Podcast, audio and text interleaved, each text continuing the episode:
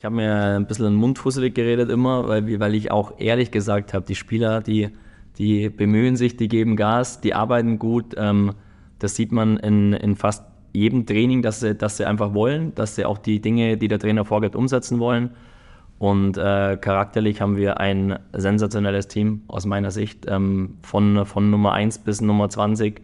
Wenn einer nicht spielt oder ähm, wenn, wenn mal irgendwie auch eine Niederlage ist, da gibt es kein schlechtes Verhalten, die schlagen ab, die freuen sich für die Kollegen. Das ist bisher wirklich ein, ein sehr guter Eindruck von dem Team. Das, äh, da freue ich mich dann selber auch immer, weil ich merke, das sind irgendwie unsere Jungs. Wir haben sehr schnell Entscheidungen getroffen, aber die Mannschaft ist absolut intakt und fühlt sich schon sehr nach Mannschaft an. Also das ist äh, auf jeden Fall jetzt so das erste Fazit auch.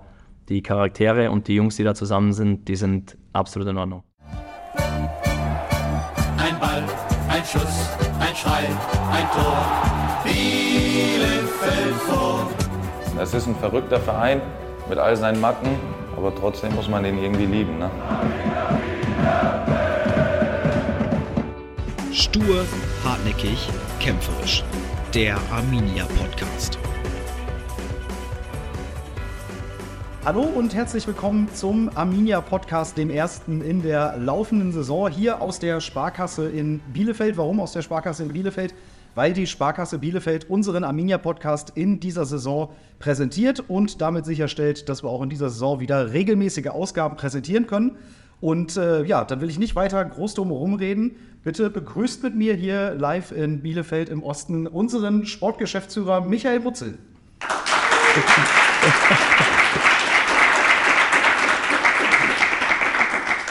So, zumindest der Teil hat schon mal geklappt. Das ist doch sehr Wahnsinn. schön. Michael, herzlich willkommen.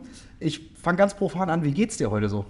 Gut, erst- erstmal danke für die Einladung. Äh, schön, dass ich hier sein kann. Ähm, mir geht's gut. Ich war bis jetzt im Büro und bin direkt hergefahren. Also hatte heute ein bisschen Arbeit, aber mir geht's gut.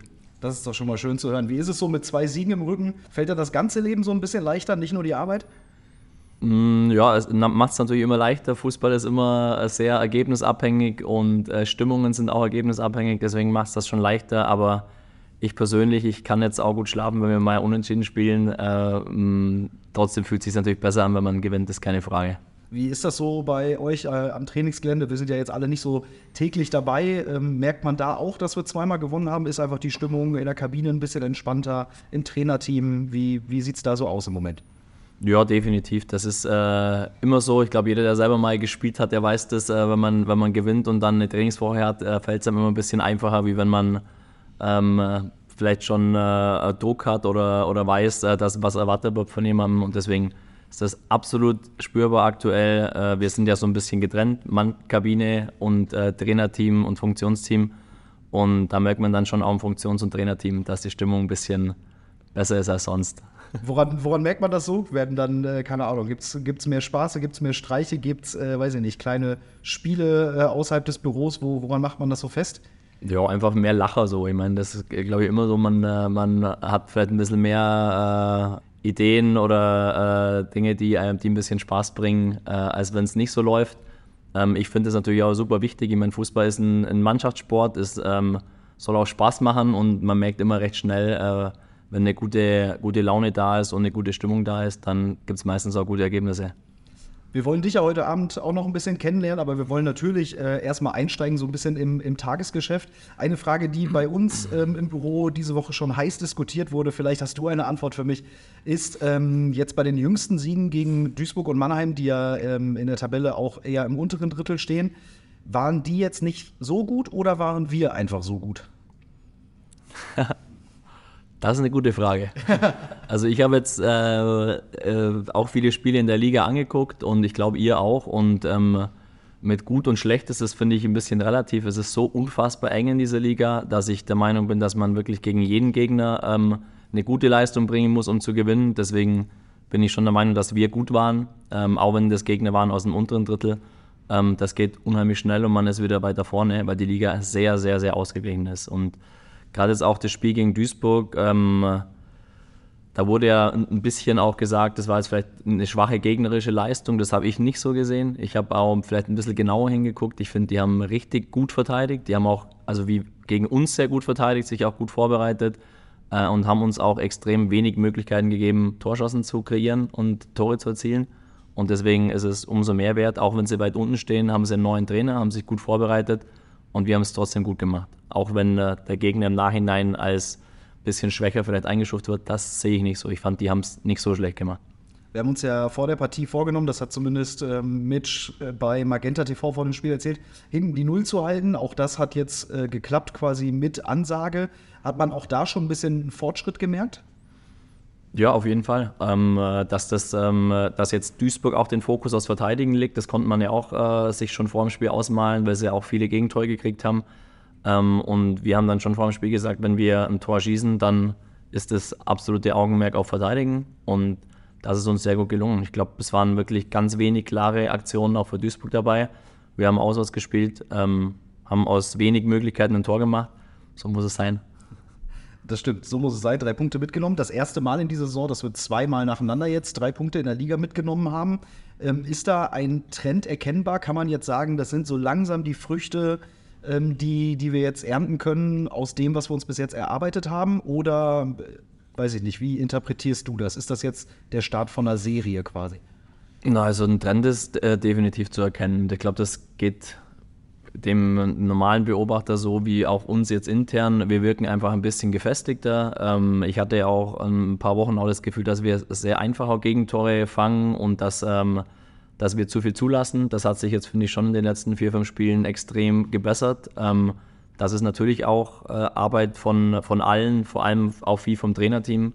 Das ist das, was ich auch jetzt schon das hundertste Mal immer gesagt habe, dass es einfach ein bisschen Zeit braucht, dass äh, ein Trainer seine Spieler kennenlernen muss, dass er auch vielleicht ein bisschen erkennen muss, was passt am besten zu uns, also wie ist unsere beste Strategie. Der Trainer hat ja immer Dinge im Kopf, die er gern umsetzen will und dann merkt man aber vielleicht, okay, äh, für den oder den Spieler ist vielleicht das und das besser und das war in den ersten Wochen extrem für mich zu erkennen, weil ich natürlich ganz nah dran bin und auch viele Besprechungen mit, mitkriege und auch mit dem Trainer spreche, ähm, dass das einfach noch nicht so stimmig war. Und ich deswegen ja immer gesagt, es gibt einfach mal dem allen noch ein bisschen Zeit. Äh, die Spieler müssen noch ein bisschen mehr verstehen, wie er spielen will. Er muss die Spieler noch ein bisschen mehr verstehen. Das ganze Trainerteam muss die Spieler mehr verstehen. Und äh, dann hat er auch jetzt viele Spieler mal ausprobiert. Äh, hat jetzt auch, glaube ich, einen einen guten Eindruck von allen, weil jetzt alle auf dem Platz waren und jetzt wird es einfach stabiler und gefestigter, weil man auch nicht mehr so viel ändern muss. Kader wurde noch spät äh, final zusammengestellt, da waren noch drei externe Spieler da und deswegen ist es definitiv zu sehen, dass wir einen Fortschritt gemacht haben und ich bin auch überzeugt, dass wir äh, das auch weiterhin sehen werden. Jetzt hast du das ein bisschen theoretisch erklärt. Ähm, gibt es dafür auch Praxisbeispiele, die du uns jetzt hier äh, nennen kannst, wo du uns ein bisschen mitnehmen kannst, dass wir äh, Fußballleien auch so ein bisschen verstehen, was damit gemeint ist, dass sich Sachen verfestigen müssen oder dass vielleicht auch ein Spieler eine Spielidee besser versteht oder der Trainer einen Spieler vielleicht auch besser versteht? Fällt dir da ähm, spontan was ein, was du auch mit uns teilen kannst und darfst dir? Boah, ob ich es darf, weiß ich nicht. Aber ich mache es einfach, oder ich versuche zumindest mal. Ich meine, es, es gab ja ein paar äh, Themen. Ich kann mich da erinnern, bei dem Heimspiel, wo wir uns beinahe ein, Tor, einen Ball ins eigene Tor geschossen hätten. Ich glaube, Gerrit, der da im Spielaufbau äh, äh, ein bisschen sehr mutig war. Äh, und das sind dann halt alles Dinge, wo man dann merkt, da passieren dann, dann äh, kippt im Stadion vielleicht auch ein bisschen die Stimmung, weil man dann auch ähm, eine gewisse Unruhe merkt oder eine Verunsicherung. Dann wollte Jonas im Tor öfters dann mal auch vielleicht den schwierigeren Ball spielen als den einfacheren. Ähm, und das ist dann einfach auch so ein Anpassungsprozess. Also wenn ein, Spieler vielleicht schon äh, länger da ist und sich in seiner ganzen äh, Rolle und Situation ein bisschen sicherer fühlt, dann macht er wahrscheinlich auch weniger Fehler. Und da haben wir halt am Anfang gemerkt, dass die Spieler relativ einfache Sachen auch noch nicht richtig machen. Und äh, deswegen hat der Trainer sich, glaube ich, ein bisschen angepasst, Dinge einfacher gemacht. Die Spieler haben sich natürlich in dem, was er dann auch will, ähm, gesteigert. Und jetzt sieht es einfach anders aus als noch äh, zu Beginn der Saison. Und deswegen, ja, so also hauptsächlich, glaube ich, im Spielaufbau ist es am einfachsten, am deutlichsten zu erkennen, dass wir Fortschritte gemacht haben, weil das war am Anfang einfach noch nicht rund. Und wie ist da dann deine Rolle in diesem Zusammenspiel? Setzt du dich dann auch mal mit dem Trainerteam zusammen und wirkst so ein bisschen auf den ähm, äh, Trainingsalltag oder auf das, was im Spiel passiert, mit ein? Oder macht das eigentlich das Trainerteam unter sich aus und du bist so ein bisschen eher die Kontrollfunktion? Wie muss ich mir das vorstellen? Ja, ich bin, also ich bin schon vielleicht ein Stück weit Kontrollfunktion, aber ich will das eigentlich gar nicht sein. Also ich bin ein Partner äh, des Trainers oder des Trainerteams. Ich bin grundsätzlich jetzt keiner, der sich da irgendwie hinstellt und sagt, ich sage euch jetzt hier, wie es geht. Ganz im Gegenteil. Ähm, ich bin eher der, der dann ein Gesprächspartner ist für den Trainer und auch seine, seine Meinungen, seine Eindrücke auch schildert, was äh, sich auch einspielen musste, weil Mitch das auch nicht kannte. Ich kannte Mitch auch noch nicht. Äh, und so haben wir jetzt in den ersten äh, Monaten da auch eine ganz gute, äh, wie nennt man das, Kommunikation gefunden, dass wir uns einfach über viele Themen austauschen. Und äh, ich schilder meine Eindrücke. Ich mache das jetzt auch schon, schon ziemlich lange als Spieler und als Funktionär. Und dann höre ich mir Themen an, die vielleicht ihn ein bisschen beschäftigen oder wo er dann noch äh, Probleme hat oder Anpassungsmöglichkeiten. Und dann ist es ein regelmäßiger Austausch, ohne jetzt Vorgaben zu machen. Also ich würde nie dem Trainer sagen, mach das so oder so äh, oder ähm, dem äh, irgendwie reinreden, wer spielen soll. Das würde ich nie machen, aber ich bin immer jemand, der dann sagt, das ist meine Meinung, ähm, hör dir das mal an. Das ist dann auch gut, wenn er sich anhört. Er kann aber trotzdem entscheiden, so wie er will. Äh, und dann reden wir nach dem Spiel, was gut geklappt hat, was nicht gut geklappt hat. Und so ist es, glaube ich, ein guter Ablauf für alle. Wenn wir jetzt ein bisschen auf unsere Saisonbilanz ähm, gucken, wir haben jetzt 18 zu 21 Tore, 15 Punkte nach 14 Spielen. Wie zufrieden bist du damit aktuell, wenn man das jetzt einfach ganzheitlich mhm. mal betrachtet? Boah, das ist auch eine schwierige Frage. Also dadurch, dass wir wirklich auch vor dem ersten Spieltag komplett nicht wussten, wo wir stehen, bin ich auch ganz ehrlich. Also wir haben einfach nicht genau gewusst, wie wir da jetzt reinstarten werden. Ähm, hätte ich wahrscheinlich vor zu Beginn der Saison gesagt, das ist okay, so wie wir jetzt stehen. Ähm, äh, wenn man jetzt so diese Trendlinie nimmt von dem, wie wir angefangen haben, dann gab es schon mal so eine Delle, in der es dann noch nicht so gut lief. Äh, wenn man jetzt die Trendlinie nimmt, bin ich schon zufrieden, weil ich jetzt das Gefühl habe, dass wir einfach gefestigter sind als noch vor, vor ein, zwei Monaten. Aber grundsätzlich, wenn man Sportler ist und äh, äh in der Position von mir ist, will man natürlich jedes Spiel gewinnen, genau, genau wie die Spieler und der Trainer. Deswegen zufrieden wäre ich schon, wenn man noch ein bisschen ein paar Punkte mehr hätten. Aber ich glaube, wenn man die Gesamtgemengelage und die Ausgangslage nimmt, ähm, ist es okay so. Aber wir haben auch noch Luft nach oben, keine Frage. Ja, dafür habt ihr äh, die beiden Derbys am Anfang der Saison gewonnen. Das sind quasi ja noch so kleine Extrapunkte, die zwar in der Tabelle nicht mit drinstehen, die aber auf die Habenseite mit dazukommen. Äh, jetzt haben wir am Samstag Ingolstadt da. Die, würde ich mal sagen, sind auch in der Formkurve gerade ein bisschen da, wo wir auch sind. Ähm, geht stark nach oben, haben jetzt äh, am Wochenende auch überzeugend gewonnen. Wie schätzen wir die ein? Müssen wir da trotzdem gewinnen? Ähm, ist bei so einem starken Gegner dann auch mal ein Punkt in Ordnung? Was, was erwartet uns da am Samstag? Ingolstadt ist äh, definitiv eine Top-Mannschaft in der Liga, die, äh, die ich sehr stark einschätze. Auch, auch glaube ich, sehr viel verändert im Sommer, äh, einen großen Umbruch gehabt. Also individuell sehr gute Mannschaft für die dritte Liga. Ähm, glaube, da ähm, kann ich jetzt auch zumindest ein bisschen erzählen, dass die auch finanziell andere Möglichkeiten haben als wir. Das ist, glaube ich, auch kein Geheimnis. Äh, deswegen erwartet uns dann ein, ein richtig schwerer Gegner. Also das ist gar keine Frage. Und ähm, da müssen wir ein sehr gutes Spiel machen, um die zu schlagen.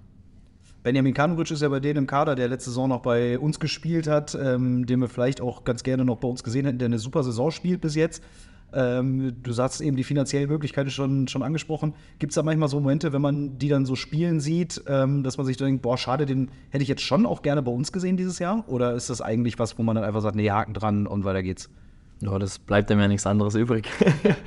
da wird dann schon schnell den Haken gesetzt. Äh, das ist einfach auch der Transfermarkt, auf dem äh, ich oder wir uns da jetzt seit vielen Jahren bewegen. Ähm, da muss man auch schnell einen Haken setzen und dann haben wir auch, finde ich, sehr gute Alternativen äh, oder andere Optionen noch gehabt äh, für die Position. Aber dass es ein guter Spieler ist, das wussten wir auch. Das glaube ich sofort. Jetzt ähm, möchte ich nicht nur über das Tagesgeschäft sprechen, sondern wir wollen natürlich auch ein bisschen auf die letzten Monate zurückblicken, die wahnsinnig turbulent waren, für uns alle wahrscheinlich, für dich äh, vermutlich am, am, allermeisten. Kannst du dich noch an deinen ersten so richtigen Arbeitstag bei uns äh, erinnern, wie das so für dich war?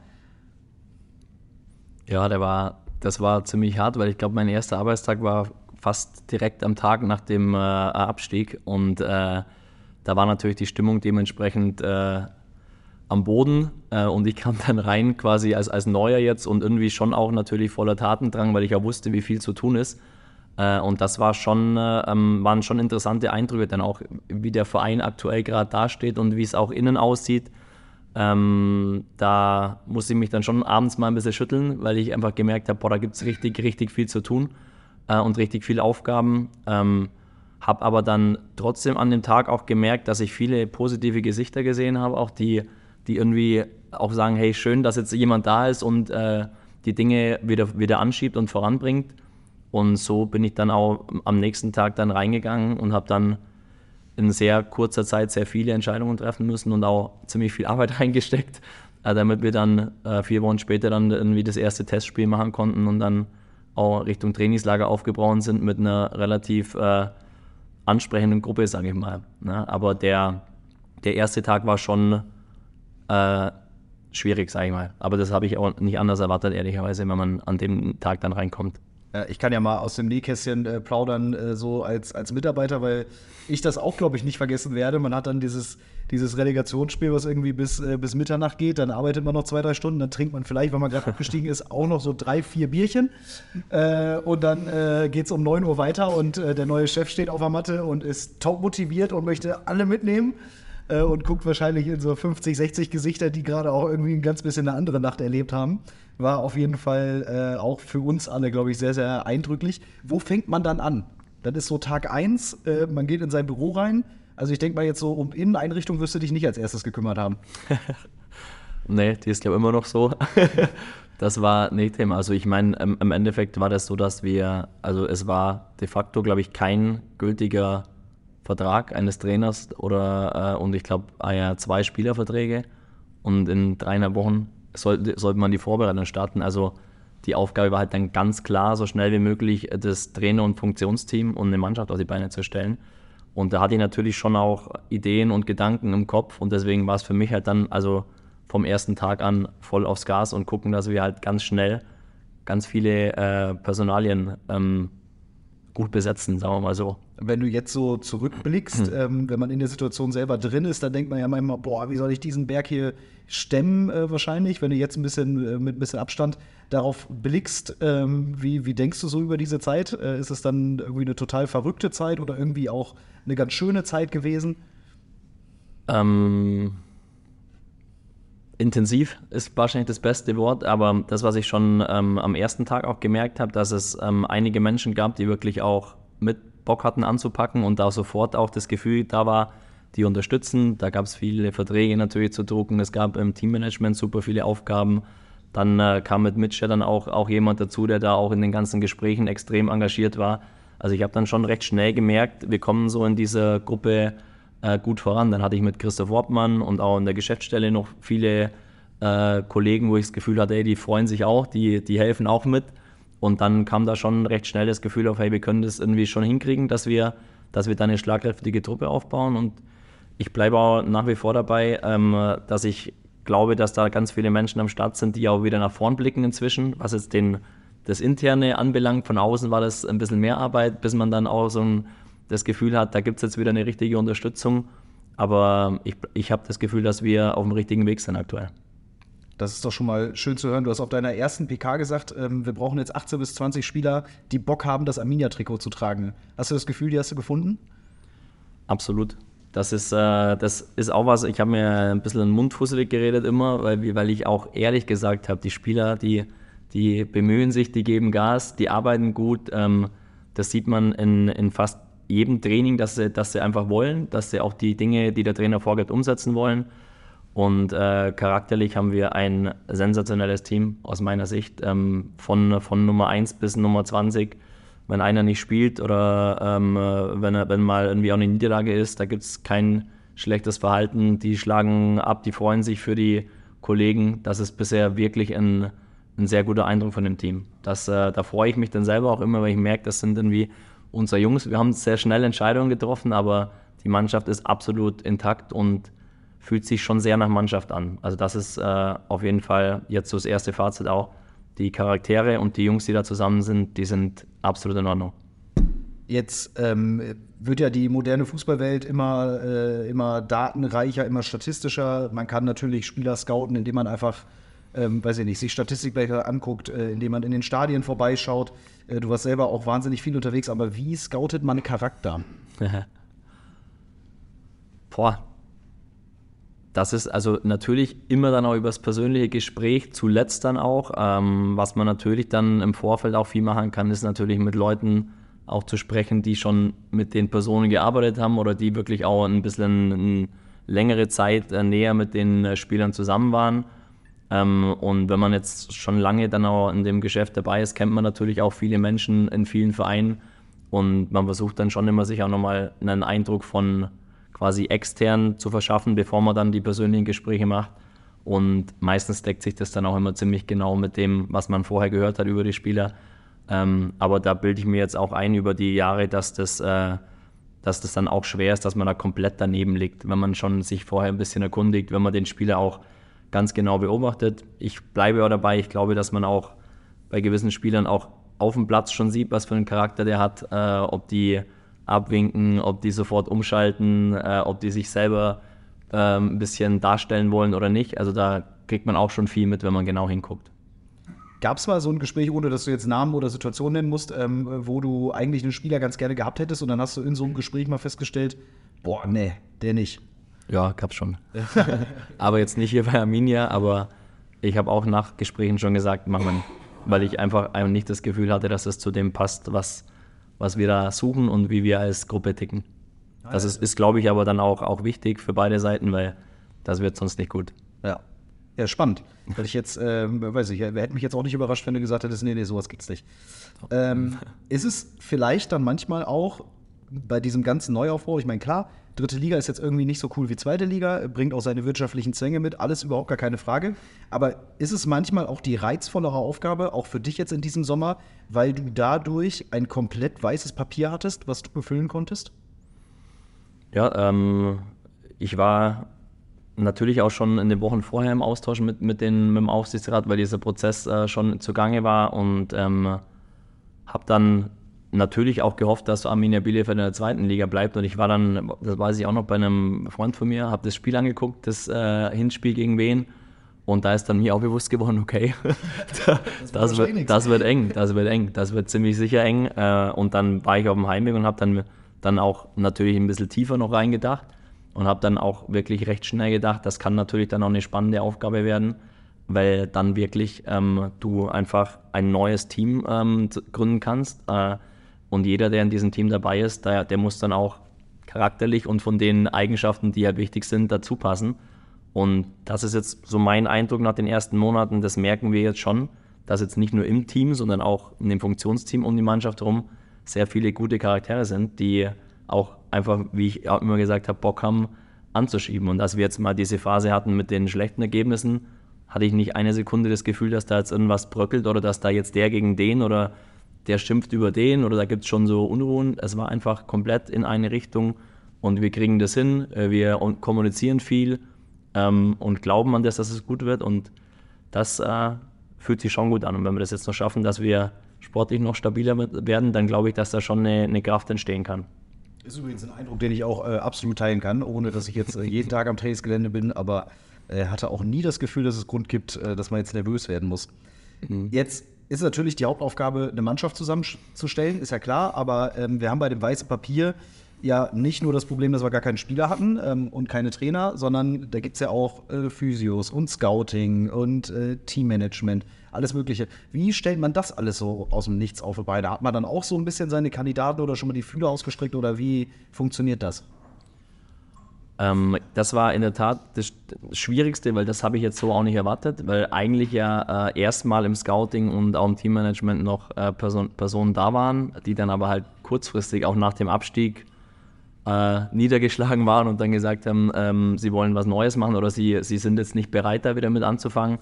Äh, und das dann zu den Spielerthemen, das war in der Tat dann äh, schwierig und da hatte ich natürlich dann auch Unterstützung äh, von Leuten, die jetzt schon länger im Verein sind oder dann vom Ärzteteam ähm, und habe mich dann so langsam nach vorne gekämpft, sage ich mal. Ne, aber ähm, das ist auch nicht so, dass du jetzt sagst, ich schnipp mit dem Finger und dann haben wir da fünfmal genau die passende Person.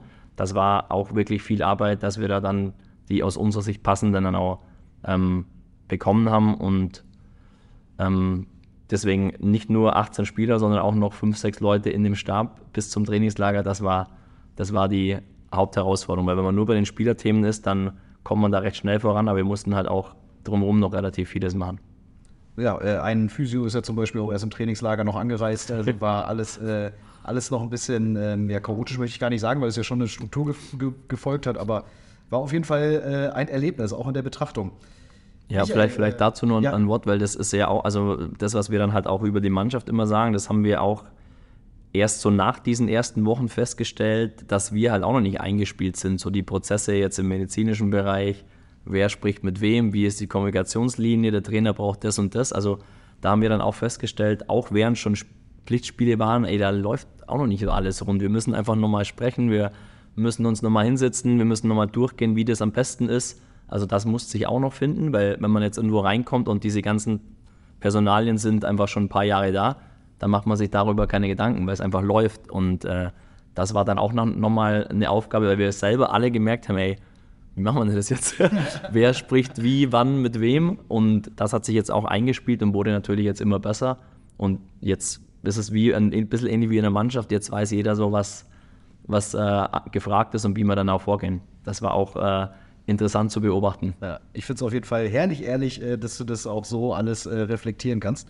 Ähm, du hast ja mit Mitch sehr früh schon zusammengearbeitet. Gearbeitet. Das war ja, glaube ich, so, so ein bisschen deine, deine erste Personalie sozusagen.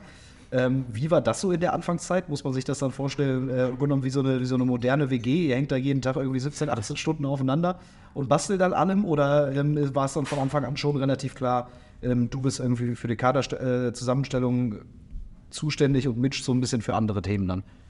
Na, Das war sich da den Anfang so Ja, vorstellen. das war ganz interessant, weil ähm, äh, er war, also sein, sein Co-Trainer und sein, äh, sein äh, Trainerteam war noch im Urlaub und er war aber halt schon hier vor Ort und ist dann auch mal so ein bisschen mit rumgetigert, äh, hat dann natürlich schon so ein Büro ein bisschen eingerichtet und, und ähm, äh, einfach auch schon viel Zeit äh, investiert, wie sieht die Vorbereitung aus, was machen wir genau ähm, und war dann natürlich auch in die ganzen Spielerthemen involviert. Das hat mir natürlich auch geholfen, weil wenn man jetzt mit, mit Spielern spricht und du bist alleine, dann kommt natürlich immer die Frage erstmal, wer ist ein Trainer? Also das ist dann natürlich das Wichtigste für die Spieler.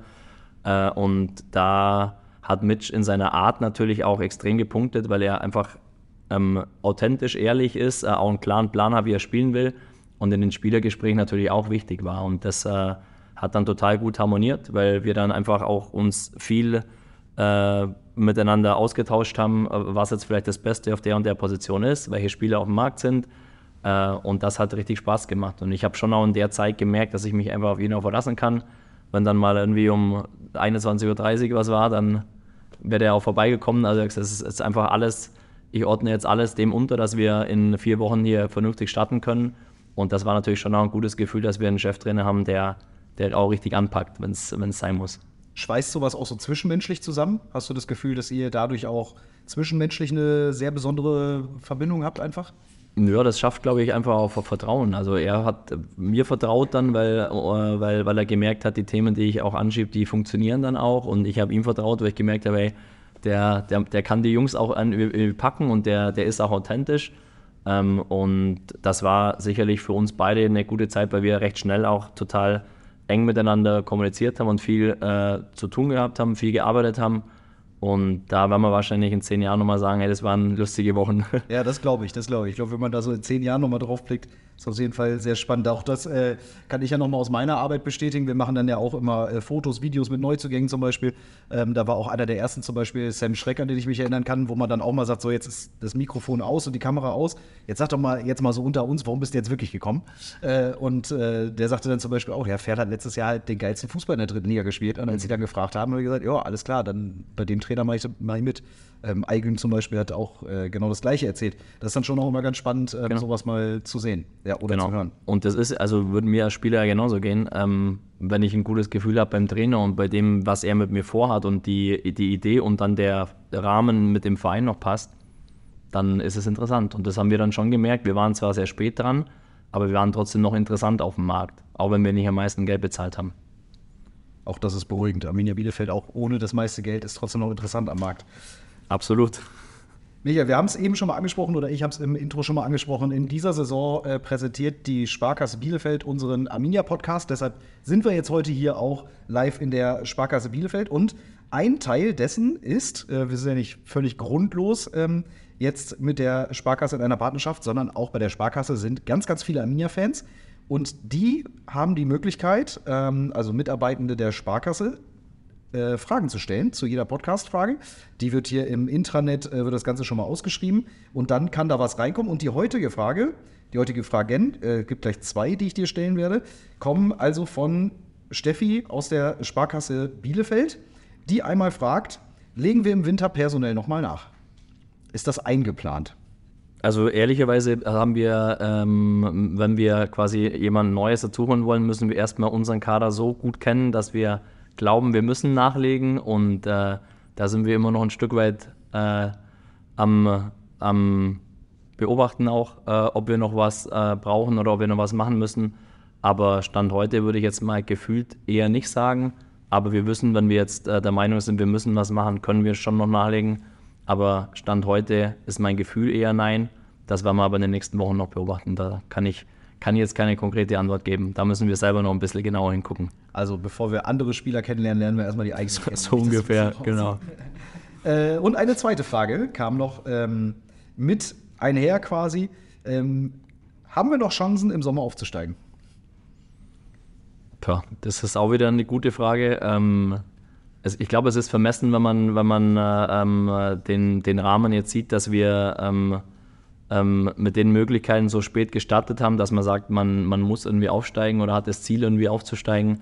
Ähm, wir hoffen, ähm, dass wir jetzt das, das Ganze festigen, dass wir auch weiterhin attraktiven Fußball spielen. Die Liga ist natürlich brutal eng, das sieht man. Ähm, und auch da hilft quasi jede Woche, um das noch ein bisschen besser einschätzen zu können, wie stark wir sind, wie stark die Konkurrenten sind. Aber jetzt davon zu sprechen, das wäre völlig vermessen und auch nicht äh, realistisch. Deswegen ähm, halte ich mich so, wie wir es bisher gemacht haben. Wir hoffen, dass wir die Bude weiterhin äh, recht voll kriegen, dass die Leute auch gerne kommen und dann gucken wir mal, was am Ende rauskommt.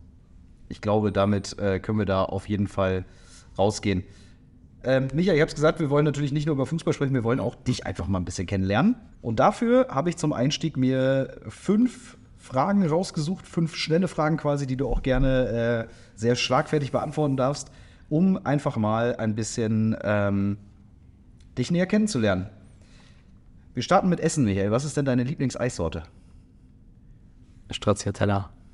Okay, das kam schon mal schnell, das heißt, muss ich gleich überlegen. Was ist dein Lieblingsradiosender?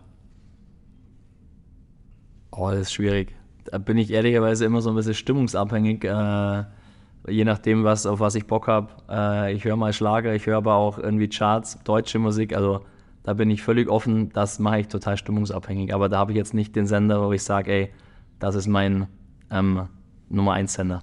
Und dann mitsingen im Auto oder nicht? Na, lieber nicht. nee, nee, ich höre lieber zu. Ähm, wer war so dein fußballerisches Vorbild der Kindheit? Lothar Matthäus. Ja, ich bin ja so noch in der Generation, wo dann die WM 90 war und Deutschland Weltmeister wurde und Lothar Matthäus war immer so, der war halt, hat mich damals so am meisten beeindruckt äh, als Kind noch. Deswegen würde ich den, den nehmen. Als, als Spieler. Ja, ja, ja, klar. Also ich meine, redet ja auch von der Kindheit, da hat er ja noch, hat er ja noch gespielt. Ähm, hätte der Spieler Michael Mutzel eine Chance beim Sportdirektor äh, oder Sportchef Michael Mutzel jetzt äh, einen Kaderplatz zu ergattern? Also der aktuellen Situation bei uns jetzt.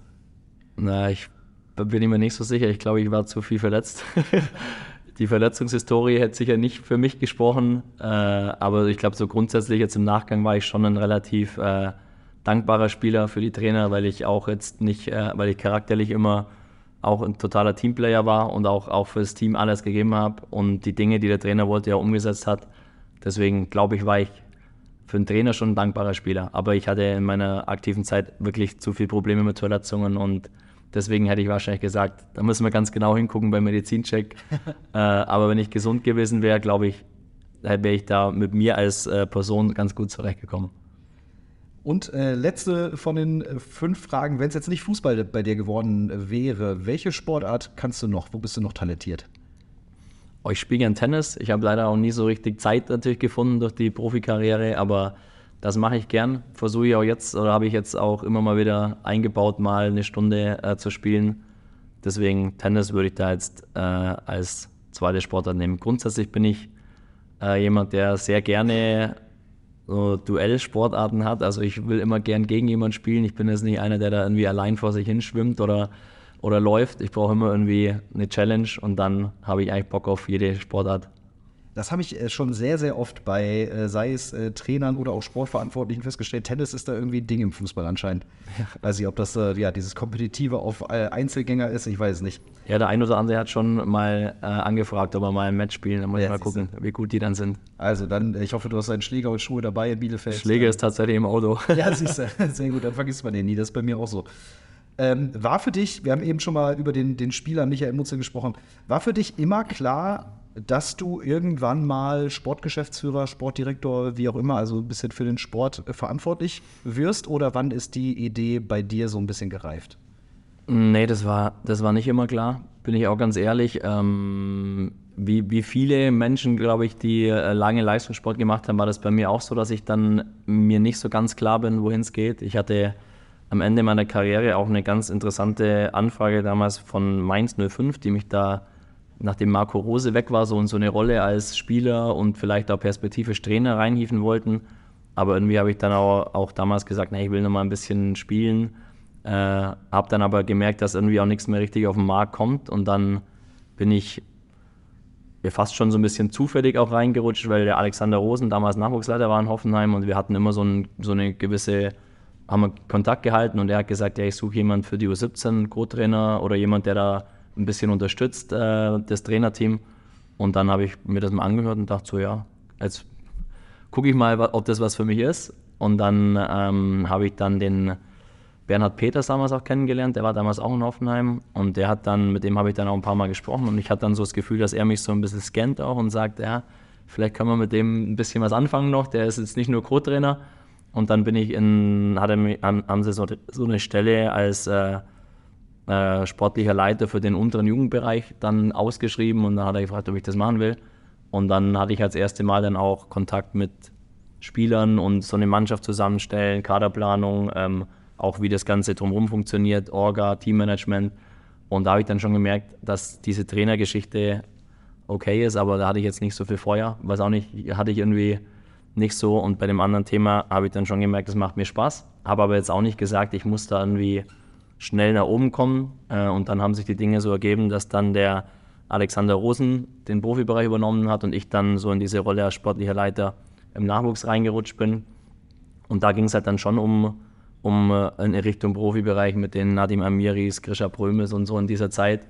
Und das hat dann mir auch Spaß gemacht und ich habe auch gemerkt, dass ich dann auch Spieler anwerben kann, wenn ich jetzt irgendwie, welche wollte, die auf dem Markt waren, sind die meistens auch gekommen.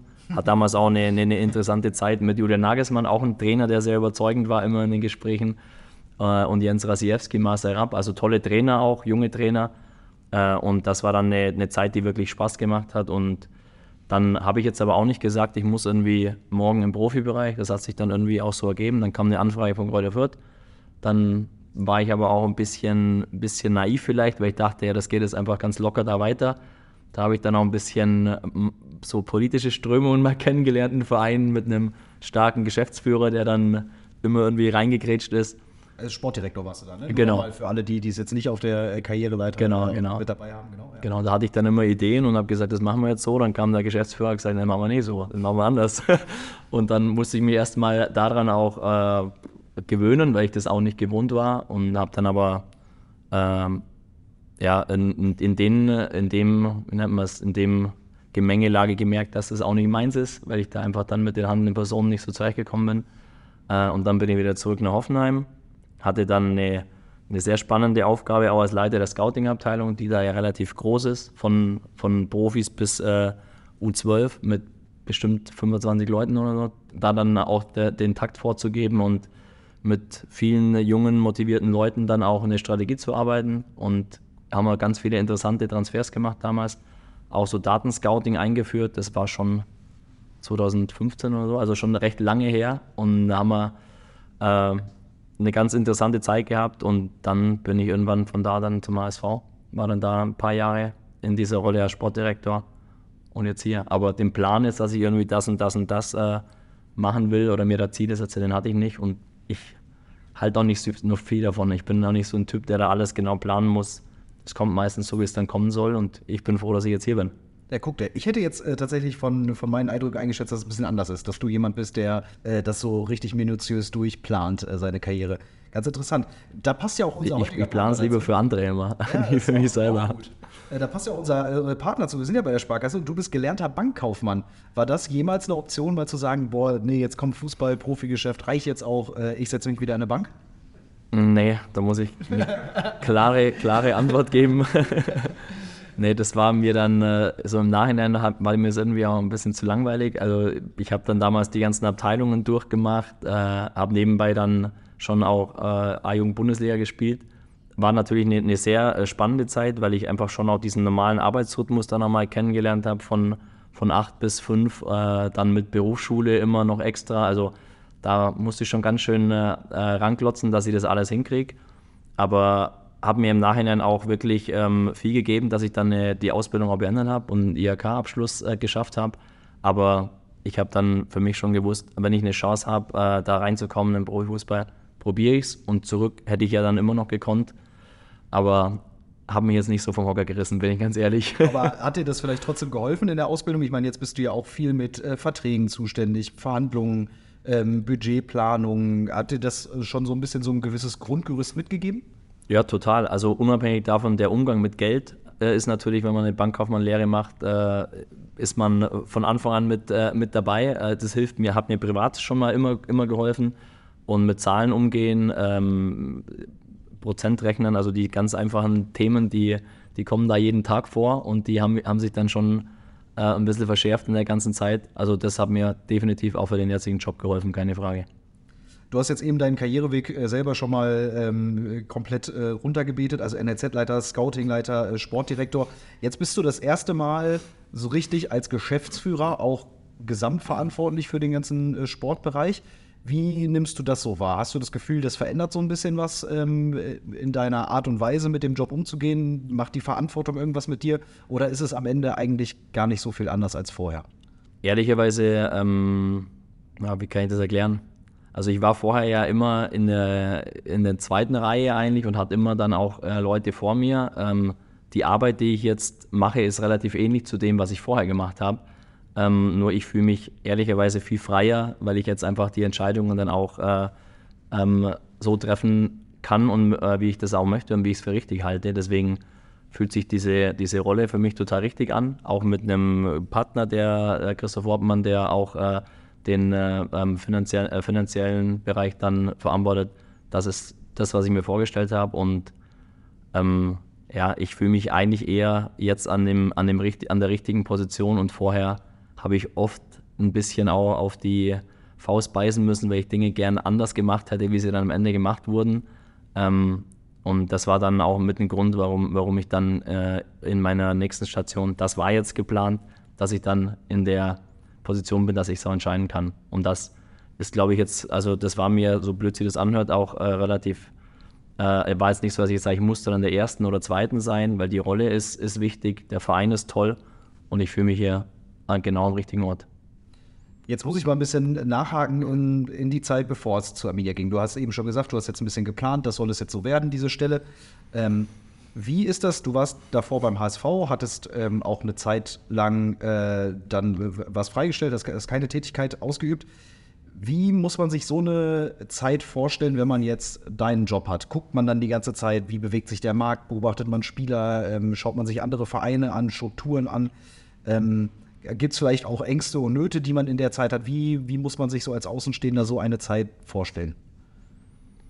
Mm, Also von allem etwas, sag ich mal. Also in erster Linie war es natürlich äh, für meine Familie mal gut, weil grundsätzlich der Job jetzt nicht so familienfreundlich ist. Äh, und die Kinder hatten dann mal, mal viel mehr Zeit als sonst mit mir. Das war für mich auch interessant, weil ich natürlich viel mehr Einblicke auch so in diesen normalen Alltag dann mit Hausaufgaben und Heimkommen und Essen und so weiter hatte. Und das hat auf jeden Fall eine, eine engere Beziehung zu meinen Kindern auch gebracht. Das fand ich auch schön. Das war ein schöner Begleiteffekt von der Zeit. Und ähm, auf dem Markt habe ich eher viele Themen, die jetzt weg von Vereinen waren, äh, beobachtet. Ich habe mich mit Berateragenturen getroffen, um mal zu hören, ey, wie strukturiert ihr euch dann, wie baut ihr euch auf, wie ist so eure Strategie. Ich habe mich äh, mit, mit viel mit Scouting auch nochmal beschäftigt, wie diese Daten-Scouting-Themen funktionieren ähm, und habe mich mit Investoren im Fußball beschäftigt, wie, was haben die für Ansätze, warum machen die was, was wollen die mit ihren Investitionen schaffen und so weiter und das hat mich dann einfach immer so ein bisschen im Markt auch gehalten. Ich habe dann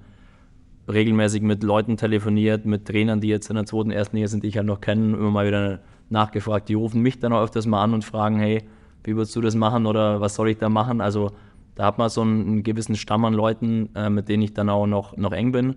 Und das äh, war dann auch, auch, relativ kurzweilig. Also es war jetzt nicht langweilig, sondern es war irgendwie immer was zu tun. Dann hast du mal den besucht, mal den besucht, äh, mal dahin gefahren.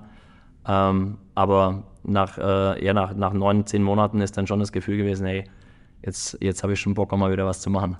Und wie ist das dann so, wenn man jetzt ähm, neun oder zehn Monate raus ist, ähm, wie du jetzt? Sagt man dann, ah komm, ich nehme jetzt einfach ähm, so ein bisschen auch was kommt oder ähm, muss man auch abwägen, wie viel Chance und Risiko vielleicht in der nächsten Stelle drin steckt? Also wonach entscheidet man dann, ob man dann was macht oder nicht? Also das ist dann schon auch, auch der Erfahrung geschuldet, wie ich jetzt vorhin schon kurz angerissen habe, auch, dass ich halt schon in Konstrukten war, die, die finde ich jetzt für mich nicht so stimmig waren. Äh, ich konnte zwar meinen Job ganz gut machen, aber ich habe mich nie so hundertprozentig wohlgefühlt. Und deswegen habe ich auch, äh, wenn ich jetzt mit Arminia gesprochen habe, gesagt, ich weiß, dass ihr äh, äh jetzt quasi mich sucht, aber ich gucke auch, was ihr so hier macht und wer, wer hier dann mit am Tisch sitzt, weil ich einfach dann auch mir sicher sein will, dass es dann ähm, mit den Menschen auch funktioniert. Also ich habe auch genauso geguckt, dass ich in diese Strukturen und in den Verein reinpasse. Ich hatte mit Christoph dann mal ein Gespräch auch. Ähm, deswegen war das schon mein Learning, dass ich mich halt noch mehr auch damit auseinandersetze, wenn ich wieder reingehe, dass ich dann auch an die richtige Stelle gehe. Und das hatte ich jetzt, hätte ich jetzt vor fünf, sechs Jahren wahrscheinlich nicht gemacht. Äh, da habe ich auch ein bisschen dazugelernt. Und gibt es in der Phase dann auch mal so eine Zeit, äh, wo man vielleicht einfach die Angst hat, boah, kriege ich überhaupt jemals wieder was? Oder hattest du immer das Gefühl, dass du so gut vernetzt bist, da wird schon auf jeden Fall was kommen, so ein gewisses Grundvertrauen? Ja, das ist, glaube ich, auch eine Charaktereigenschaft von mir. Da bin ich relativ entspannt immer, schon immer gewesen. Da bewundert mich meine Frau auch immer für, weil die genau das Gegenteil ist. Also ich habe da irgendwie auch das Vertrauen, dass dann auch wieder was kommt. Und es war dann, also ein bisschen einschätzen kann ich mich schon auch in meine Arbeit. Und das hatte ich schon immer, finde ich, recht gut gekonnt, dass ich schon weiß, was ich kann und was ich nicht kann. Und dann haben sie jetzt auch über die Zeit dann immer wieder so kleine Dinge aufgetan, ähm, wo ich aber nicht so wirklich das Gefühl hatte, das passt zu mir. Ähm, deswegen war ich eigentlich da recht entspannt. Vielleicht der entspannteste von allen in der Familie. auch spannend. Du hast eben schon die Datenanalyse angesprochen, dass du 2015 äh, in Hoffenheim habt ihr schon datenbasiert äh, gescoutet. Ähm, da hast auch eine gewisse Datenaffinität bei uns, was man auch daran merkt, zum Beispiel, als wir dann immer Spieler verpflichtet haben, war oft äh, die Rede von, ja, die Daten haben uns überzeugt oder ähm, statistisch ist der aufgefallen. Wird das im Fußball ähm, mittlerweile immer noch so ein bisschen unterschätzt oder wie schätzt du so die Wichtigkeit von Daten in der täglichen Arbeit, Kaderzusammenstellung etc. ein? Dass man so ein bisschen datenbasiert agiert auch. Also ich glaube nicht mehr, dass es unterschätzt wird. Ich glaube, dass inzwischen schon auch viele Vereine äh, Daten mit einfließen lassen. Ähm, es sollte natürlich nie äh, allein quasi jetzt aus datentechnischen Gründen ein Spieler verpflichtet werden, aber meine Erfahrung jetzt aus den letzten zehn Jahren ist einfach, dass die, die Spieldaten und die athletischen Daten die Entscheidung halt unterstützen können. Und ähm, meistens ist es dann so, wenn man ein Gefühl für einen Spieler hat und dann dazu die, die Daten dann sieht und liest und sich dann auch Spiele anguckt, dann, dann kriegt man ein ziemlich klares Bild von dem Spieler. Also ich bin immer der Meinung und das behaupte ich auch felsenfest, dass man durch die Mittel, die man jetzt heutzutage hat, fast gar nicht mehr komplett schief liegen kann bei einem Transfer aus meiner Sicht, weil wenn man so viel weiß über die Spieler und wenn man auch weiß, was man dann für ein Profil sucht und ich weiß so viel über den Spieler, dann ist es auch schwer, komplett daneben zu liegen. Das war vor 15 Jahren sicherlich nochmal anders, ähm, aber ich glaube auch, dass diese äh, Spieldaten noch, noch mehr werden. Da gibt es immer mehr Anbieter auf dem Markt, noch genauer werden und äh, die einzelnen Scouts müssen sich dann wahrscheinlich irgendwann nochmal rechtfertigen, äh, warum sie noch da sind, weil eigentlich alles schon über Daten abgewickelt wird, äh, wie nennt man es, ähm, messbar ist und man das auch kriegen kann, dieses Material. Jetzt hast du eben erzählt, du hast dich das ganze Jahr mit vielen Bereichen des Fußballs äh, ausgetauscht. Finde ich total spannend. Gibt es dann irgendwann äh, oder, oder gab es bei dir irgendwie eine Erkenntnis, wo du sagst, ähm, das hat mich jetzt total überrascht? Irgendeine, irgendeine Erkenntnis, ähm, die, äh, ja, weiß ich, von der man vielleicht öffentlich auch gar nicht so weiß, ähm, weiß ich nicht. Irgendwas Überraschendes, über das du mal gestolpert bist? Eigentlich nicht. Ich, es hat sich eher ein bisschen verstärkt bei den Themen, die man jetzt aus dem Verein sieht, ähm, wie es dann halt auch von der anderen Seite ist, äh, dass man dann schon auch sieht, da gibt es auch gewisse Probleme oder gewisse Themen, die nicht so einfach sind. Ähm, Und deswegen war ich jetzt da nicht überrascht. Ich habe nur Dinge und Zusammenhänge vielleicht ein bisschen besser verstanden. Jetzt geht's ähm, am Samstag gegen Ingolstadt. Natürlich liegt da erstmal unser voller Fokus, aber danach geht's gegen deinen ehemaligen Arbeitgeber, gegen den äh, HSV. Du hast es eben schon mal kurz angerissen, äh, war deine letzte Stelle, bevor du dann zu uns gekommen bist. Ist das ein besonderes Spiel für dich? Ja, definitiv. Da brauche ich auch nicht drum rumreden. Ähm, also meine Familie lebt nur in Hamburg. Wir haben auch, auch Freunde in Hamburg, noch viele. Äh, ich hatte auch wirklich dreieinhalb schon gute Jahre beim HSV. Ich habe da viele, viele gute Menschen kennengelernt und ähm, für uns als, als äh, Arminia Bielefeld ist es ein überragender Gegner. Wir haben sicherlich eine volle Hütte und ähm, sportlich ist der HSV natürlich ein, ein, ein starker Gegner, ist eine Top-Zweitligamannschaft. Aber ich glaube, wenn wir so intensiv spielen wie jetzt äh, im ersten Spiel gegen Bochum, dann wird es auch nicht leicht gegen uns zu gewinnen. Deswegen, das ist kein normales Spiel und ich freue mich auch richtig drauf, äh, weil wir sicherlich da einen tollen Pokalabend erleben werden. Können wir ja nochmal sagen, für die, die jetzt äh, zu Hause zuhören ähm, und nicht live hier bei der Sparkasse dabei sind, Mittwochabend nehmen wir auf. Heute Nachmittag ist der freie Vorverkauf gestartet und genau wie du schon gesagt hast, Hütte natürlich voll, war ja auch erwartbar. Ähm, wird sicherlich ein richtig spannender Fußballabend. Ja, du hast es eben schon angesprochen, deine Familie lebt noch in, äh, in Hamburg. Wie ist denn überhaupt jetzt hier so dein Alltag? Wie muss man sich das vorstellen? Wie lebst du in Bielefeld? Ähm, bist du dann hier eigentlich nur noch zum Arbeiten? Äh, wie, wie hast du dich hier schon eingelebt? Ja, also ich kannte, ich muss ehrlich sagen, ich bin auch das erste Mal jetzt weg von meiner Familie. Also ich kenne das gar nicht mehr, dass man irgendwie unter der Woche abends dann zu Hause ist oder äh, allein ist. Äh, das ist natürlich schon insofern gut, weil ich dann auch länger natürlich arbeite oder mich halt dann noch länger auch mit den Themen beschäftige oder halt einen Rechner dann abends immer aufmache. Ähm, aber ich komme da jetzt eigentlich auch immer besser zurecht. Ja, man, dann spricht man abends nochmal mit den Kindern, bevor sie ins Bett gehen. Ähm, dann kommt, läuft abends nochmal irgendwie ein Spiel dann auch im Fernsehen. Also man kann sich halt dann noch mehr auf diese ganzen Fußballthemen äh, fokussieren. Ähm, aber wenn ich dann auch zu Hause bin, versuche ich schon auch dann wirklich dann bei der Familie zu sein und auch mal die, äh, den Laptop wegzulegen. Das gelingt mir eigentlich auch ganz gut. Aber auch da musste ich mich erstmal umstellen. Das kannte ich jetzt so auch noch gar nicht. Äh, aber es spielt sich jetzt auch langsam immer besser ein. Gibt es das mal, ähm, dass du auch wirklich so ein, so ein Zeitfenster hast, sei es so ein Abend bei der Familie oder mal so ein ganzer Tag, wo du auch wirklich einfach mal frei, frei hast? Gibt es das bei dir oder klingelt halt doch irgendwie immer das Handy und man hat doch noch mal eben hier einen Termin? Ähm, oder kannst du dir das schon auch mal rausnehmen in deiner Tätigkeit?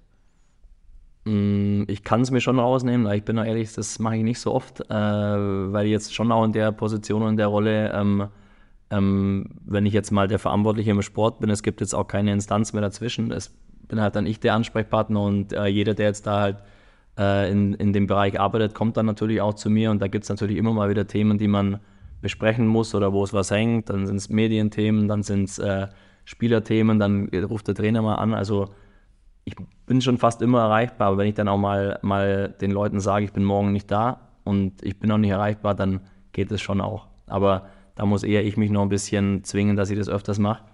Ähm, aber auch das war vor, vor zehn Jahren, als ich angefangen habe, noch ein bisschen anders. Ich bin da auch ein bisschen entspannter geworden. Ja, man lernt ja im Leben immer dazu. Und sicherlich ist es jetzt im November ja auch ein bisschen einfacher als sicherlich noch im August oder September.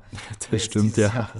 Ähm, du hast eben die, die vielen Fußballspiele angesprochen, ne, dass man auch abends dann mal noch ein Spiel guckt. Ähm, jetzt weiß ich, dass du gestern in der Regionalliga noch unterwegs warst, äh, dir da vor Ort was angeguckt hast. Gibt es, oder wie, anders, wie schwer fällt es dir auch irgendwann mal so einen Punkt zu finden, dass man irgendwann mal sagt, ähm, boah, nee, jetzt, jetzt reicht's auch mal. Oder ich gucke mir jetzt hier nicht noch Oberliga Westfalen an oder nicht noch die Champions League, weil du kannst dich ja eigentlich endlos füttern, wenn du möchtest. Ja, das stimmt.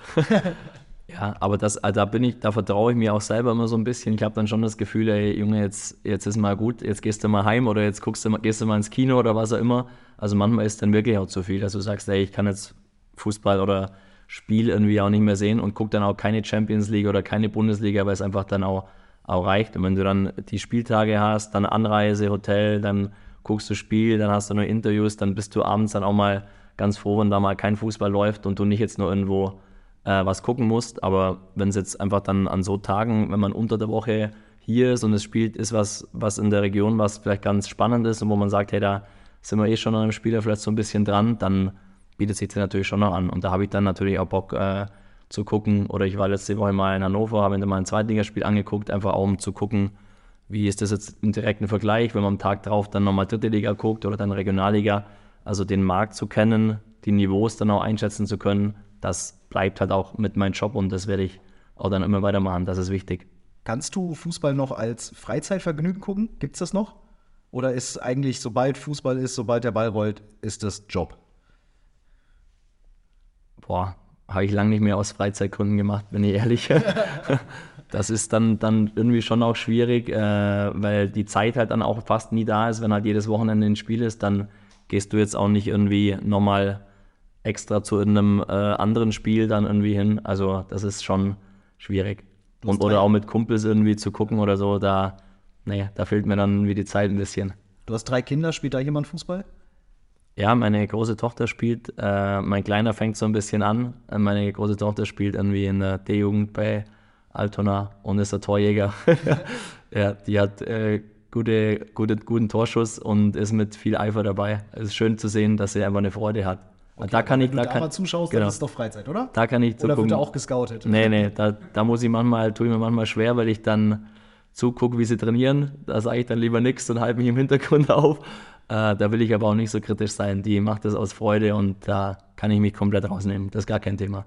Aber ist wahrscheinlich schon ein bisschen schwer, oder? Wenn man selber ja auch Profisportler war, äh, jetzt Profisportler verantwortet und dann steht man da in der D-Jugend am Seitenrand, ähm, dann so seine Expertise komplett rauszunehmen, ist auch schwierig, oder? Wird dann mit der Tochter abends noch mal am, am Abendtisch das Training durchanalysiert? Nee, da bin ich ganz ehrlich, das habe ich selber als, als Kind auch oft immer gehabt, dass man dann immer viel nochmal über Fußball spricht und über die Themen nach dem Spiel und so weiter. Und ich habe gedacht, das will ich mit meiner Tochter nicht machen. Ich sage vielleicht mal, keine Ahnung, wenn du ein Tor schießen willst, geh eher da oder dahin, aber dass ich jetzt nach dem Spiel irgendwie sage, das und das musst du viel besser machen, das ist egal. Die freut sich, wenn sie da auf dem Platz steht und äh, ich lasse ihr die Freude dann auch. Du wurdest ja selber auch von deinem Papa trainiert, ne? Habe ich gesehen. Bis zur C-Jugend noch. Ähm, weiß ich, hast, hast du da das Gefühl, das hat früher dann auch ein bisschen was verändert, dass der Trainer auch der Papa war bei dir? Oh, na, jetzt hat es wahrscheinlich eher dazu geführt, dass ich Fußballprofi wurde, weil er ja schon auch immer äh, viel verlangt hat und mich dann auch angeschoben hat, äh, weil ich schon talentiert war, aber ich glaube, mich muss man auch immer so ein bisschen anschieben, dass ich dann auch, auch richtig, äh, richtig Gas gebe. Deswegen war war mein Papa da schon wichtig bis zu einem gewissen Alter, äh, dass ich später dann nochmal damit mein Geld verdienen konnte. Ähm, aber das war, also das war dann vielleicht für mich so ein bisschen ein Learning. Es war halt dann gefühlt auch fast nur Fußball, weil du halt dann Schule, Fußball, Wochenenden immer weg, äh, dass ich gesagt habe, wenn es irgendwie geht, will ich jetzt, wir haben drei Kinder, nicht äh, jedes Wochenende oder immer die ganze Zeit nur ähm, die Zeit verbringen mit, mit Fußball und äh, wir können dann auch mal an einem Sonntag irgendwie an den Elbstrand sitzen und was anderes machen. Ähm, und das äh, aber hat, wie gesagt, bei mir, das war ja positiv, weil ich sehr schöne Jahre als Fußballprofi hatte. Und das hätte ich ohne meinen Papa sicher nicht geschafft. Und wie ist das jetzt bei deinen Kindern, ähm, dadurch, dass du jetzt zum Beispiel bei Arminia Bielefeld bist? Jetzt kann ich erzählen, dass äh, als ich das erste Mal deine Kinder gesehen habe, ich glaube, das war noch vor der Saison beim ersten Testspiel im, im Stadion, dass die schon im Arminia-Trikot rumliefen. Ist das dann auch Thema zu Hause? Ist dann, äh, gucken die auch, was Papas Team jetzt macht am Wochenende? Äh, werden irgendwie Arminia-Fans oder wie lassen die sich so beeinflussen? Ja, absolut, absolut. Die haben alle drei schon Shirts und, und Trikots an und ich bin selber auch überrascht, weil sie zum Teil auch damit in die Schule gehen in Hamburg. Ja, sehr Äh, und äh, der Kleine hat dann auch sofort äh, irgendwie den HSV-Schal weggelegt und äh, das Arminia-Trikot angezogen. Die kommen jetzt, genau, die kommen jetzt auch, auch zum Spiel wieder. Also die sind da total dabei und finden es auch klasse hier. Ja, das ist doch schön, das freut mich. Das äh, höre ich besonders gerne. Es sind jetzt auch wieder Herbstferien. Äh, genau. du hast gesagt, die ganze Familie kommt also auch zum HSV-Pokalspiel dann oder jetzt Ingolstadt oder wann, wann sind die da? Ja, gegen Ingolstadt kommen die. HSV ist leider zu spät, weil da ist Schule am nächsten Tag. Das geht Ah, nicht. okay. Aber der Kleine hätte schon noch Lust gehabt. Der hat gesagt, er wird es gern gucken. Ja. ja, cool, das ist doch schön. Gibt es da eigentlich, wir haben, wir haben eben mal kurz äh, über deinen dein, dein Papa, deinen äh, Startverein gesprochen, der TSV Greimelshofen, habe ich das richtig raus? SV Greimelshofen, ja, genau. SV Greimelshofen, ah Mist, äh, ein, ein zu viel reingebaut. Ähm, gibt es sowas, du hast ja jetzt bei uns auch schon die vierte äh, Profistation, was so dein Verein ist? Ist, ist das vielleicht dann ganz stumpf Kreimelshofen, weil du da gestartet bist oder, ähm, weiß ich, der KSC, weil du die meisten Profispiele gemacht hast? Gibt es da irgendwie was? Ja, der Heimatverein und, und meine Region, das ist schon das, äh, ähm, was vielleicht am, äh, die größte Bindung jetzt hat. Äh, allerdings ist es schon so mit der Zeit, mit der ich dann auch weggezogen bin oder dann auch unterwegs war in dem Profizirkus wurden die Besuche immer weniger. Das ist natürlich jetzt auch äh, extrem weit weg. Also ich bin leider sehr selten in Greimelshofen, würde mir sonst auch gerne mal die Spiele angucken. Das ist auch immer, immer interessant. Äh, und so in meiner aktiven Zeit, ich war, glaube ich, sieben, sieben Jahre in Karlsruhe, das war natürlich die längste Zeit und intensivste, auch mit Auf-, Abstiegen. Das ist nur am meisten hängen geblieben jetzt aus meiner Profizeit. Aber so jetzt so ein Club, dass ich sage, das ist jetzt irgendwie mein Club, außer mein Heimatverein habe ich nicht. Ist übrigens ein totales Glück, dass wir hier auf Hochdeutsch mit Michael aufnehmen können. Der kann nämlich auch ganz fantastisch, fantastisch äh, schwebeln. Ist es schwebeln oder wie? Ja, so bayerisches Schwaben, also ein Mix aus Schwaben und bayerisch. Also wenn man da äh, Michael auf der, äh, am, am, falschen Moment erwischt, dann äh, versteht man auch ganz schnell mal kein Wort mehr. ähm, Michael, ich danke dir schon mal bis hierhin, ähm, dass du mir meine ganzen Fragen beantwortet hast und äh, wir den äh, Podcast hier aufgenommen haben. Jetzt möchte ich noch dazu kommen, dass natürlich auch die Leute, die hier in der äh, Sparkasse in Bielefeld dabei sind, ihre Fragen loswerden können an dich. Äh, ich glaube, wir haben das ein oder andere Thema aufgemacht, wo es vielleicht noch eine Nachfrage gibt. Ähm, ich würde so machen, ich habe eigentlich Karteikarten mitgebracht, aber ich glaube, wir können das auch einfach mit dem Mikrofon machen. Ähm, also, wenn ihr noch was wollt, genau, ich habe schon eine, eine Karte habe ich schon vorab bekommen. Ähm, damit starte ich einfach und dann würde ich mal äh, mit, dem, mit dem Mikrofon einmal kurz rumgehen. Ähm, was glaubst du, wo spielt Arminia in vier Jahren? vier Jahre ist natürlich eine lange Zeit, da kann viel passieren. Also das äh, äh, liegt sicherlich auch an den Rahmenbedingungen, aber, aber gar keine Frage, dass, äh, dass der Club äh, für mehr gemacht ist als dritte Liga. Da brauche ich gar nicht lange überlegen und äh, ich bin überzeugt, dass das in vier Jahren hoffentlich nicht mehr die dritte Liga ist. Das ist doch schon mal äh, hoffentlich eine zufriedenstellende Antwort. Dann würde ich einfach mal starten, vielleicht machen wir es mit, mit Handzeichen. Wer, wer möchte, dann laufe ich da einmal kurz hin. Jetzt muss einer sich eine Frage überlegen. So, ja, der Eisbecher vielleicht. Dann muss wir einmal ähm, das Thema Transfers würde ich noch aufnehmen wollen. Zwei Torhüter, die geliehen sind, die nächstes Jahr wahrscheinlich vielleicht wieder weg sind. Ähm, von daher muss ja da auch schon wieder beim Tellerrand hinausgeguckt werden. Wie geht es darüber hinaus? Wäre Frage Nummer eins, Frage Nummer zwei. Wäre ich mal auf Internas gespannt, was für eine Rolle Fabian Klose spielt als so Platzhirsch. Und da kommen so viele, die kann seine Kinder sein könnten. Ähm, und von daher, und sie sind ja auch nicht so viel älter als Fabian Klose. Bin ich mal neugierig, wie da so die Zusammenarbeit ist. Äh, zur Frage 1, äh, ja, die, die Teile sind beide geliehen, das stimmt, aber ähm, äh, den äh, nächsten Transfersommer, da ist noch viel Luft auch. Wir finden, wir sind mit beiden Teuren sehr zufrieden, auch wenn jetzt vielleicht dann die ein oder andere äh, unglückliche Aktion mal dabei war. Ähm, wir sehen ja trotzdem auch das Potenzial von beiden auch ähm, und haben da aktuell eigentlich keine Bauchschmerzen, aber was jetzt dann nächsten Sommer ist und äh, wie das dann weitergeht, da tun wir uns schwer. Ähm, das ist aber, wie, wie Sie zu Recht auch sagen, eine Position, mit der wir de facto jetzt uns beschäftigen müssen auch, weil da äh, nächsten Sommer kein gültiger Vertrag ist. Aber das machen wir dann in aller Ruhe und gucken mal, äh, wie dann auch jetzt die äh, Leistungen auch weitergehen mit den beiden.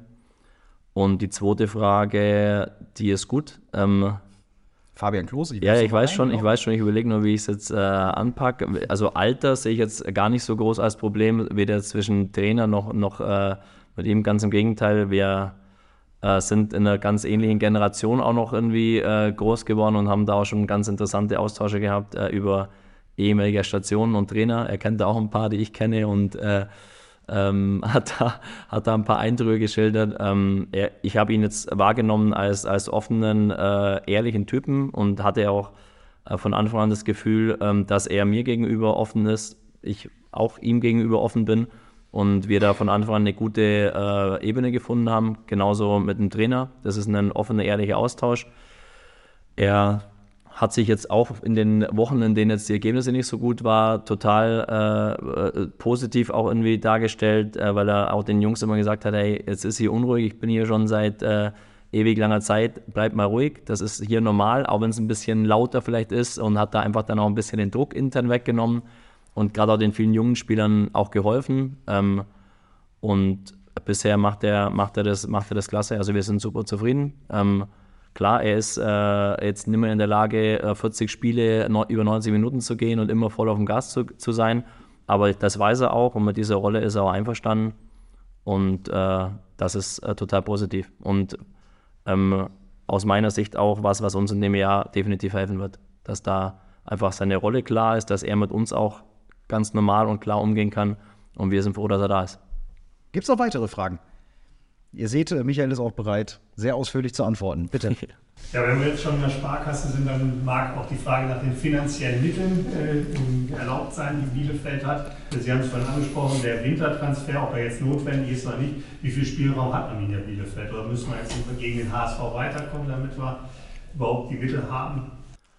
Also viel Spielraum haben wir nicht. Ich glaube, jeder kann sich äh, ausmalen, oder das ist ja auch, auch jetzt kein Geheimnis, dass da natürlich von der ersten in die dritte Liga extrem äh, weniger Geld zur Verfügung ist. Ähm, aber also alle, alle Stellschrauben, die wir drehen können jetzt, ich und mein Kollege, die drehen wir und gucken, dass wir natürlich äh, Kosten sparen und äh, noch Mittel für, zur Verfügung haben für einen Profikader. Aber wir, das ist auch eine ganz ehrliche Aussage. Also wir, wir wissen nicht, ob wir im Winter was machen wollen, schrägstrich müssen. Aber wenn wir was machen müssten, dann sind wir überzeugt, dass wir da eine Lösung hinkriegen. Pokal wäre natürlich äh, super, aber das wird auch nicht, äh, also es wird auch, wenn wir glauben, dass wir es machen müssen, auch ohne Pokal funktionieren. Ich schaue nochmal in die Runde. Gibt es noch weitere Fragen, die offen geblieben sind? Wenn dem nicht so ist, Michael, dann danke ich mir, äh, danke, anders. Wenn dem nicht so ist, Michael, dann bedanke ich mich nochmal äh, für deine Zeit, dass du hier am Mittwochabend vorbeigeschaut hast. Wünsche uns natürlich äh, viel Glück für Ingolstadt. Eben bist du noch so ein bisschen ausgewichen. Also holen wir das Ding am Wochenende oder wie sieht's da aus? ich hoffe es natürlich, keine Frage. Gut, das nehme ich mit, das reicht mir auch als, äh, mhm. als Aussage. Herzlichen Dank auch an euch, dass ihr vorbeigekommen seid, dass ihr hier zum ersten Podcast mit der Sparkasse Bielefeld in dieser Spielzeit äh, hier in den Bielefelder Osten gekommen seid, zugehört habt. Freut mich sehr. Ähm, auch vielen Dank an alle, die jetzt zu Hause zuhören vor den Geräten, dass ihr euch die Zeit genommen habt. Und dann freue ich mich schon auf die nächste Ausgabe im nächsten Monat. Aber bis dahin gewinnen wir erstmal gegen Ingolstadt und den HSV und dann läuft der Rest auch von alleine. Herzlichen Dank, Michael. Guter Plan. Danke dir.